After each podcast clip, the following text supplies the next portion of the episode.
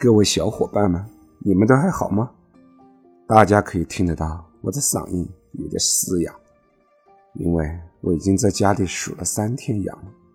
封控的时候，大家都受不了，都想解封。一旦解封，又给大家打了个措手不及。就在昨天晚上，在家里实在憋不住了，我下去小区里走了走，天是冷飕飕的，一个人影也没有。只有几盏散发着微弱的惨白光芒的路灯，红灯路口更是车影凋零。发到朋友圈，朋友问：“不是解封了吗？”“是啊，都解封了，但是大家都在家里数羊呢。”今天就来简单的聊一聊疫情相关的话题吧。真正生病的时候，你才能感受到，除了自己，一切都是身外之物。身体健康才是人生的至高无上的目标。生病了需要有钱来治病，不担心工作，不担心收入，这才是要早日实现财务自由的目的。生病了可以安心的养病，康复了以十倍的热情投入到自己喜欢的工作当中去，这就是财务自由的终极目标。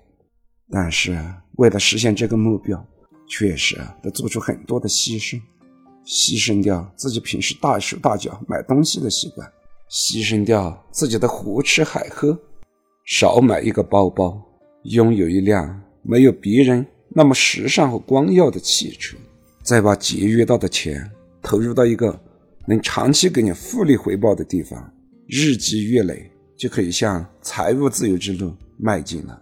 还是说说疫情吧。疫情再一次让我们看到了人们的从众心理。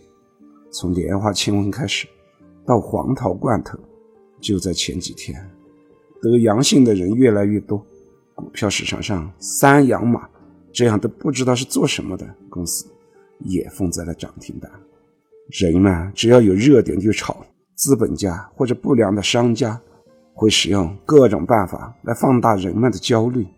这就是从众心理所产生的作用，但是真正感染之后才知道，比如说这一次新冠感染之后，最主要的就是发烧，那对于发烧来说，退烧就是第一重要的。这时候不管莲花清瘟也好，黄桃罐头也好，都起不了作用，还是布洛芬、对乙酰氨基酚这些来的比较快捷。只要把发烧控制了，其他的。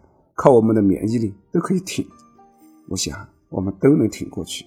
但是在从众心理的指引下，可以看到整个市场上所有的相关一点的药品全部都被抢售一空。走进药店，药品柜台上空空荡荡，很多药对于新冠的作用可能还没有机体的作用强大，但是大家还是一样的疯狂的抢购。就因为人们比较恐惧，恐惧是产生从众心理的重要因素。在股票市场上也是一样，当股票长期大幅下跌的时候，所有的消息都会被理解成负面新闻，让市场充满恐惧，股民割肉离场。从众心理一方面源于恐惧，另一方面来源于贪婪。在股票市场上。市场大幅下跌的时候，恐惧的气氛在整个市场上不断的发酵，大家都会跟随着不惜血本的卖出。当某个热点来临的时候，贪婪的心理让我们害怕踏空，再高都要追着去买。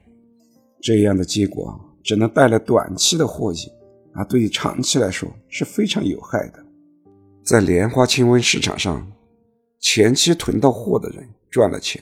后期的只能做接盘侠，到最后我们回头来看，这次能战胜疫情的，真的不是莲花清瘟，而是我们，我们每个人的信心，我们每个人的身体，我们每个人的身体素质，这才是在这波疫情中能够成功突围的重要的因素。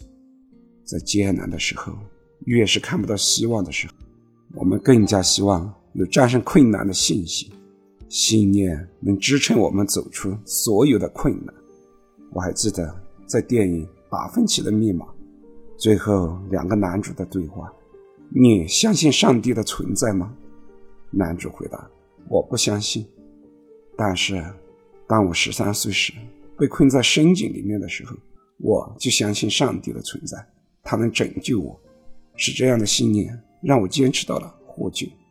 感谢您的聆听，今天的嗓子不太好，谢谢。顺时财宝，下期再见。